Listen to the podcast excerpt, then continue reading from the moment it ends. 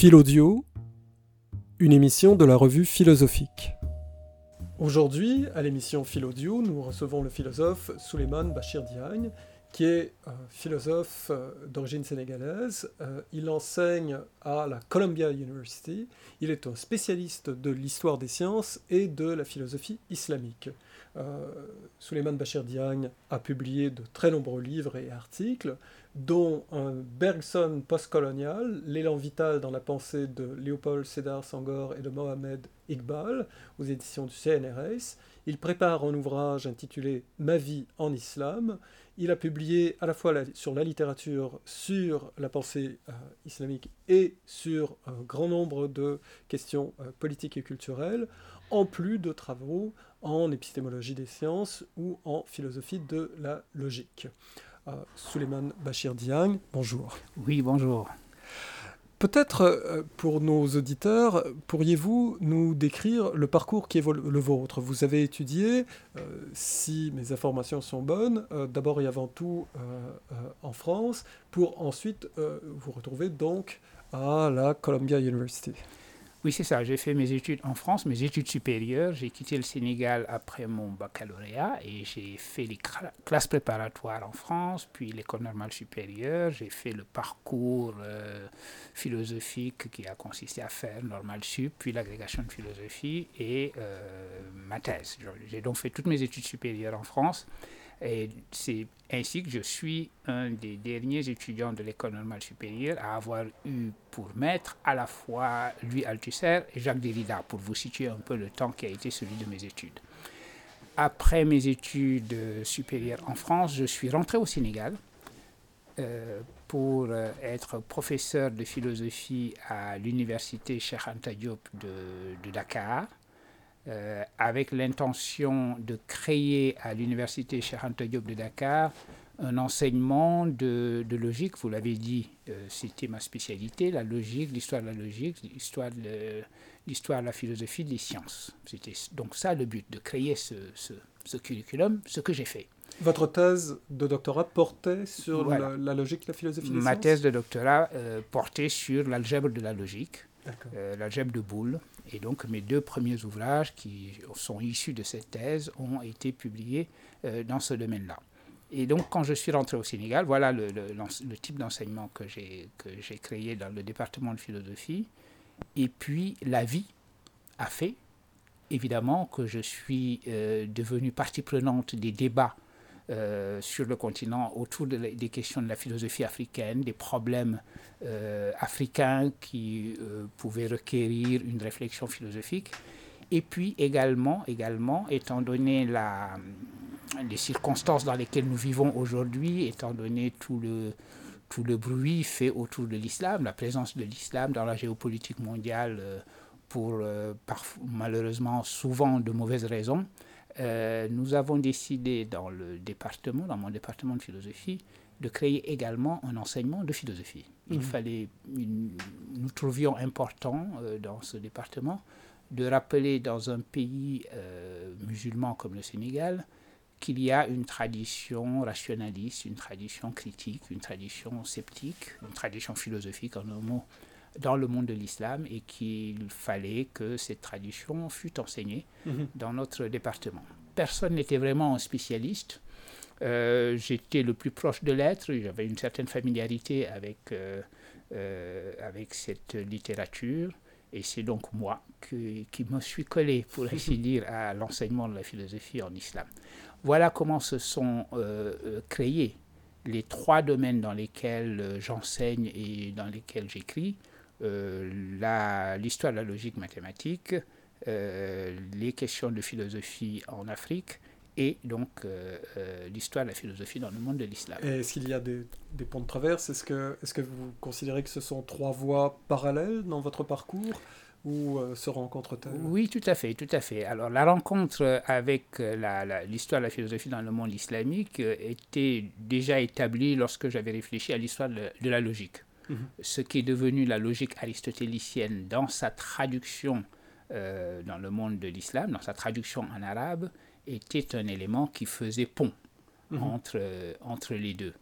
Et, également, euh, le, lien qui, qui existe avec les, questions de philosophie en Afrique. On ne le sait pas assez, mais l'islamisation de l'Afrique, ça n'a pas été simplement une question de conversion religieuse et des questions politiques de création d'États théocratiques, ça a été également une histoire intellectuelle très importante.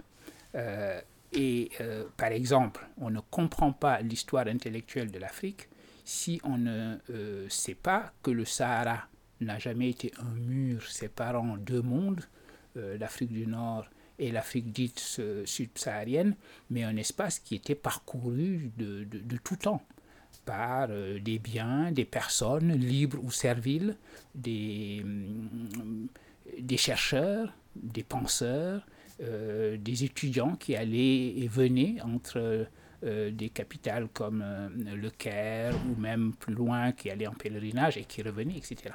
Cela veut dire donc que l'histoire de la philosophie dans le monde de l'islam, c'est également l'histoire de la philosophie en Afrique. Mhm. Aujourd'hui, on le sait un peu mieux parce que les djihadistes qui ont attaqué le Mali à un moment donné ont attiré l'attention du monde entier sur des manuscrits qui se trouvaient à Tombouctou, et qui était en danger.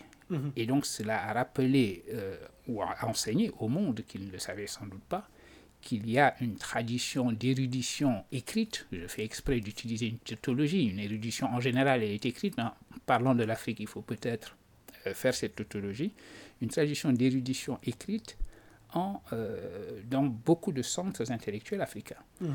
Voilà donc que l'histoire de la philosophie dans le monde islamique était également histoire de la philosophie dans le monde africain. Mhm. Voilà donc qui constitue, si vous voulez, un lien entre les trois domaines, une articulation entre les trois domaines dans lesquels euh, j'écris et j'enseigne. Mais euh, là, vous le dites de manière, disons, euh, rétrospective. Oui. je suppose qu'il y a des enjeux de ce travail historique, si j'ose dire, euh, qui se répercute dans le débat contemporain, dans votre propre interprétation de euh, la philosophie africaine. Parce qu'une question que nous pourrions tout simplement nous poser, euh, c'est est-ce qu'il existe quelque chose comme une philosophie africaine? On, mm. pourrait dire la même chose d'une philosophie française, d'une philosophie canadienne, québécoise, et ainsi de suite. C'est-à-dire mm. le, le, danger étant toujours de vouloir essentialiser par rapport à des normes culturelles, alors qu'en réalité, il y a un pluralisme comme partout ailleurs. Donc, oui. Euh, ah oui, vous avez parfaitement raison. L'expression d'ailleurs philosophie africaine pose deux types de problèmes. Premièrement, euh, le fait que pendant euh, très longtemps, la philosophie a été considérée comme le propre de l'Europe. L'idée que la philosophie fait l'identité européenne est une idée que l'on retrouve aussi bien chez Hegel que chez Husserl. L'histoire de la philosophie est véritablement conçue comme le telos propre, la destination propre euh. Par conséquent, parler d'une philosophie qui ne serait pas européenne et qui, a fortiori, serait africaine, euh, apparaissait comme un oxymore total, une contradiction dans les termes. L'Afrique n'était pas associée à la notion de pensée philosophique euh, pour plusieurs raisons qu'on trouve chez beaucoup de philosophes, en particulier chez Hegel, qui a, dans son histoire de la philosophie, évacué très rapidement l'Afrique comme étant incapable d'être une terre, euh, un espace pour la, pour la pensée philosophique. Donc il y avait cet aspect des choses qu'il fallait voir dans l'expression philosophie africaine. L'autre aspect étant, vous l'avez dit, que euh, enfler à la dimension du continent un mode de pensée euh, le même mode de pensée philosophique, ce serait effectivement de l'essentialisme. C'est considérer que l'Afrique serait un pays, mhm. alors qu'il y a une diversité incroyable. L'Afrique est le continent du pluralisme, pluralisme linguistique, pluralisme culturel, euh, évidemment. J'ai parlé tout à l'heure, par exemple, d'une tradition euh, d'enseignement de l'histoire de la philosophie en Afrique, dans des centres comme Tombouctou, où on enseignait la logique d'Aristote, etc. Mais il y a également des aspects totalement autres de ce qu'on pourrait appeler philosophie euh, africaine, qui tiendraient à des modes de, savoir, des modes de sagesse, qui évidemment sont inscrits dans des espaces particuliers. Donc voilà deux aspects de, de, l'expression mhm. philosophie africaine euh, qu'il faut avoir à l'esprit. Et de cette ce réseau qui constitue ce que nous pourrions appeler de manière un peu trop simple, comme vous le, disiez, la philosophie africaine, on, peut supposer qu'il y a eu aussi des interactions avec la pensée islamique, mhm. que d'autres types de pensées se sont euh, nourris ou euh, que la philosophie islamique elle-même s'est révélée face à un certain type de problème qu'elle ne rencontrait pas, par exemple, euh, dans sa réception ailleurs dans le monde. Absolument, absolument. Et donc de ce point de vue-là, lorsqu'on se penche sur l'œuvre de, de, de, penseurs particuliers, on voit apparaître cette, cette diversité. C'est la raison pour laquelle, d'ailleurs, il faut, il faut aujourd'hui que les, que les manuscrits, les fameux manuscrits, livrent tous leurs secrets. Pour l'instant, ils sont plus des sujets de conversation que de véritables sujets de recherche. On en parle, il faudrait les numériser, les publier, les traduire, etc., pour y avoir accès. Mais euh, vous avez raison de dire que la, la, les littératures philosophiques, selon que l'on regarde par exemple le monde swahili ou le monde de l'Afrique de, de, de l'Ouest, sont diverses et variées et euh, nous sommes juste au moment où nous découvrons euh, ces auteurs, cette littérature. Un auteur euh, qui, est, qui, est, qui a été largement découvert aujourd'hui en Afrique de l'Ouest, par exemple, c'est Ahmad Baba. les textes qu'il a publiés, évidemment, portent sur, sont d'une une réflexion, on va dire, universelle en matière de philosophie islamique, mais avec une coloration locale. Il a par exemple un texte de réflexion sur l'esclavage. Mm. L'esclavage transsaharien, évidemment, euh, ce texte est écrit du point de vue d'un auteur africain basé à Tombouctou et qui réfléchit euh, euh, aux aspects juridiques, éthiques, philosophiques de l'esclavage qu'il voyait s'effectuer. Là, il parlait de l'esclavage transsaharien. Voilà, pour vous donner un, un exemple. Mhm. Et dans les débats contemporains aujourd'hui, quelle serait selon vous euh, la position singulière euh, de la pensée islamiste ou de la pensée des penseurs travaillant notamment en français, mais pas seulement dans le milieu anglophone, francophone, pardon, puisque euh, la plupart des questions que nous soulevons sont des questions que nous retrouvons euh, partout dans le monde. S'agit-il d'une opposition, d'un porte-à-faux, euh, ou alors de, de, nuances par rapport à certains propos sur, sur par exemple des questions comme celle justement du pluralisme? Alors justement, euh, l'Afrique de l'islamisation en Afrique, l'histoire de l'islamisation en Afrique, comme d'ailleurs euh, dans beaucoup de régions du monde musulman, il n'y a pas nécessairement ici une spécificité africaine irréductible. Ah. Mais euh, elle est, cette histoire est très fortement influencée par le soufisme, qui est, comme on sait, la dimension mystique de l'islam. Et le, le soufisme est une et précisément cette, euh, cette lecture, cette manière d'être musulman qui est euh, très euh, ouverte au pluralisme, à la tolérance, etc. Il ne faut pas simplifier les choses, évidemment, mais il, est, il est établi, il est vrai, que la métaphysique même du soufisme dispose à une hospitalité particulière pour, le, pour le pluralisme et la, et la tolérance. Et donc aujourd'hui, beaucoup d'auteurs, euh, de philosophes, de penseurs euh, musulmans africains revisitent cette tradition et réfléchissent dans cette direction en fonction évidemment de, euh, de du monde dans lequel nous vivons. Puisqu'il s'agit d'un monde où il faut établir, réétablir, refonder les bases d'un vivre ensemble sur précisément le fondement du pluralisme. La capacité de la religion musulmane à produire du pluralisme euh, me semble être une, euh, un thème commun à beaucoup d'intellectuels musulmans, de philosophes musulmans aujourd'hui, depuis le Maroc jusqu'en Afrique subsaharienne. Contrairement à la caricature qu'entretiennent bon nombre d'intellectuels ou de médias euh, occidentaux. Voilà, voilà. Donc voilà un, domaine dans lequel il s'écrit beaucoup de choses. Et votre travail se situe dans la lignée des études encore une fois, euh, pour le dire de manière un peu schématique, postcoloniale, euh, avec cette spécificité qu'il interroge beaucoup la littérature. J'aimerais que vous nous en parliez aussi. Oui, alors justement, euh, déjà de manière générale, je, suis de ceux qui ne font pas cette séparation radicale entre la littérature et la, réflexion philosophique. Alors, bien que, comme vous l'avez indiqué, dans mon parcours, j'ai commencé par parler le langage de la philosophie analytique, c'est, là, sur ce plan-là, je reste euh, un, élève de Derrida. Euh, je pense effectivement que dans la littérature, il y a de la pensée philosophique mmh. qu'il faut également euh, dégagé. Donc c'est une caractéristique du travail que j'essaie de faire. Et effectivement, la question dite postcoloniale est également au cœur du, travail que, que, je, que je conduis. Euh, et euh, je regarde en particulier tous les, comment dire, tous les gestes philosophiques décolonisateurs.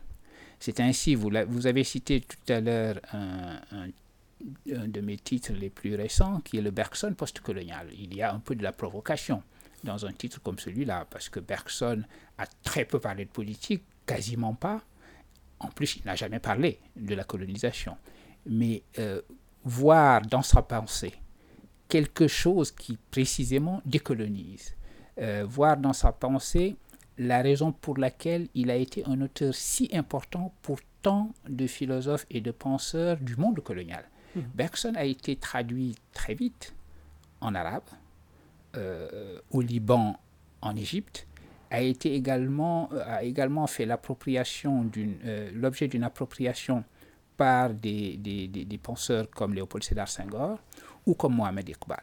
Mhm. Et, et, donc, ma, ma, réflexion sur le post-colonial n'est pas seulement une sorte de, de, de focalisation sur des auteurs dits postcoloniaux, mais également sur ce qui, dans l'histoire de la philosophie en général, est ce que j'appelle un geste de décolonisation, un geste d'émancipation, un geste d'ouverture à un certain pluralisme dans les approches, dans les manières de penser, et surtout également un geste qui ouvre la philosophie à d'autres cultures, à d'autres langages et à d'autres langues c'est un aspect également du travail que je fais et c'est ainsi que je définirai un peu ma, ma propre position dans le champ des études Peut-être moins dans ce cas-là un exercice, euh, disons, euh, critique au sujet de la littérature coloniale que euh, une autre stratégie qui consiste à valoriser une tradition qui s'est développée en utilisant des outils qu'ils soient occidentaux ou non, mais qui qui s'est défini en propre, euh, même si c'était en référence à des outils, par exemple, européens, comme la pensée de Bergson. Euh, à, chaque fois, il s'agit d'une réappropriation et d'une affirmation d'une pensée particulière. Absolument. Et c'est en ce sens-là que je, je, suis, je me considère comme un continuateur des, des approches qui, qui, furent, par exemple, celles de Senghor. Uh-huh. Je ne pense pas le, la, la, la décolonialité, pour parler d'un terme aujourd'hui à la mode, pour parler justement de cette manière de décoloniser la pensée euh, et de la libérer d'une sorte d'eurocentrisme, je ne pense pas que cela doive se faire sur le mode du séparatisme. Mhm. À vous, vos auteurs, à nous, nos auteurs, ça n'a pas beaucoup de sens. Mhm. L'approche qui, euh, la véritable approche de décolonisation, et c'est là, faire euh, flèche de tout bois sur le plan théorique, considérer en quoi euh, quelques aspects de la pensée de Merleau-Ponty ou de, ou de Bergson et une pensée de la décolonisation, voilà le, genre de travail dans lequel je pense qu'il faut, qu'il faut s'engager. Et ma prochaine question et la dernière euh, suit euh, justement votre propos. J'aimerais vous entendre sur vos projets actuels. Qu'est-ce qui euh, est au cœur de vos préoccupations et si par exemple vous avez de nouveaux projets de livres? Oui, alors je vais vous, je vais vous dire que le, travail dans lequel le travail que je veux conduire et que je n'arrête pas d'interrompre parce qu'on me demande telle ou telle intervention. Euh, mais c'est toujours comme ça dans le monde académique. Mais c'est un livre sur la traduction. Parce que, précisément, euh, je considère que la traduction, c'est euh, la signification, la, la, meilleure signification possible à donner à la notion de décolonisation. J'explique cela de la manière suivante. Décoloniser, par exemple, notre discipline, l'histoire de la philosophie ça consiste à aller à l'encontre de ce que le, le, germaniste français Jean-Pierre Lefebvre, traducteur de Hegel, a appelé le nationalisme ontologique. Il visait par là l'idée selon laquelle il y a des langues faites pour la philosophie, le grec, c'est ce qu'a dit Heidegger, la, philosophie parle grec selon Heidegger, et le grec d'aujourd'hui qui serait pour lui l'allemand. Il y a cette idée que euh, la philosophie véritablement trouve son expression dans des langues qui sont les langues de l'Europe, les langues impériales traditionnelles. Et donc, aller contre ce nationalisme ontologique, c'est partir du pluriel des langues. L'idée que les langues sont plurielles. Bandung, la conférence de Bandung de 1955, comme on sait, a été cette conférence où les pays asiatiques, pour la plupart, certains pays euh, africains se sont réunis pour parler entre eux, hors de la présence de l'Europe, et euh, euh, affirmer leur volonté de mettre fin au colonialisme un bandung épistémologique serait de la même manière une sorte d'irruption de, différentes langues dans le champ de la philosophie. Et donc comprendre par exemple que euh, ce qu'on a appelé la translatio studiorum, le transfert de la philosophie et des sciences grecques à l'Europe, qui a été reconstitué, cette translatio studiorum a été reconstituée comme une espèce de trajet linéaire allant de d'Athènes à Rome et de Rome à Heidelberg ou à Paris ou à Londres, etc. Bref, c'est un trajet strictement européen. Or, si on regarde les choses historiquement, cela n'est pas vrai. Nous avons parlé tout à l'heure du devenir philosophique de, de, la langue arabe, de la réception par le monde de l'islam de la philosophie grecque et de, son, de sa diffusion dans des centres comme Tombouctou, euh, Fès, euh, évidemment le monde andalou, Cordoue, etc. Et donc cette opération de traduction a signifié une opération de décentrement de, euh, la notion de philosophie et de l'histoire de la philosophie. Voilà un aspect, si vous voulez, qui me semble important et c'est ce, ce sens, ce premier sens que je donne à celui de traduction l'étude de l'histoire de la philosophie euh, d'une manière qui ne soit pas euh, la manière linéaire habituelle euh, autour de laquelle d'ailleurs sont constitués nos textes de référence quand nous enseignons l'histoire de la philosophie. Il y a également, il y a également le fait qu'il est nécessaire que des intellectuels africains aujourd'hui, comme moi, aient le réflexe de faire aussi des langues africaines des langues modernes de science et de création. C'est-à-dire que je m'engage, par exemple, c'est un, autre aspect de mon travail, je m'engage dans, je dirige un collectif de, philosophes sénégalais pour donner une version du fameux dictionnaire de Barbara Cassin des intraduisibles hmm. en Wolof. Hmm. Et donc, c'est une manière pour nous euh, de travailler à une traduction moderne de la philosophie dans les langues africaines afin de retrouver euh, une histoire, parce que ces langues ont été des langues dans lesquelles euh, la philosophie a été traduite euh, par le passé. Les, commentaires du Coran en, Wolof, etc., tout cela a créé un vocabulaire philosophique qu'il s'agit de retrouver. Et donc voilà, voilà la réflexion que je mène autour de la notion de traduction. Je voudrais en faire un, un ouvrage et c'est donc mon prochain, mon prochain projet. Nous sommes euh, ravis de vous avoir entendu et euh, surtout euh, nous attendons avec beaucoup d'impatience la publication de, ces livres et nous vous remercions d'avoir accepté notre invitation. Suleiman Bachir Diagne, il nous a fait très plaisir de vous recevoir et euh, nous espérons que cet entretien euh, permettra euh, la diffusion de vos travaux et leur réception et nous vous remercions pour votre générosité. C'est moi qui vous remercie infiniment pour votre hospitalité et l'occasion que vous m'avez ainsi offerte de parler de mon travail. Merci beaucoup. Philodio est une émission créée par la revue philosophique et animée par Christian Nadeau, professeur au département de philosophie de l'Université de Montréal. Réalisation Gabriel Monette.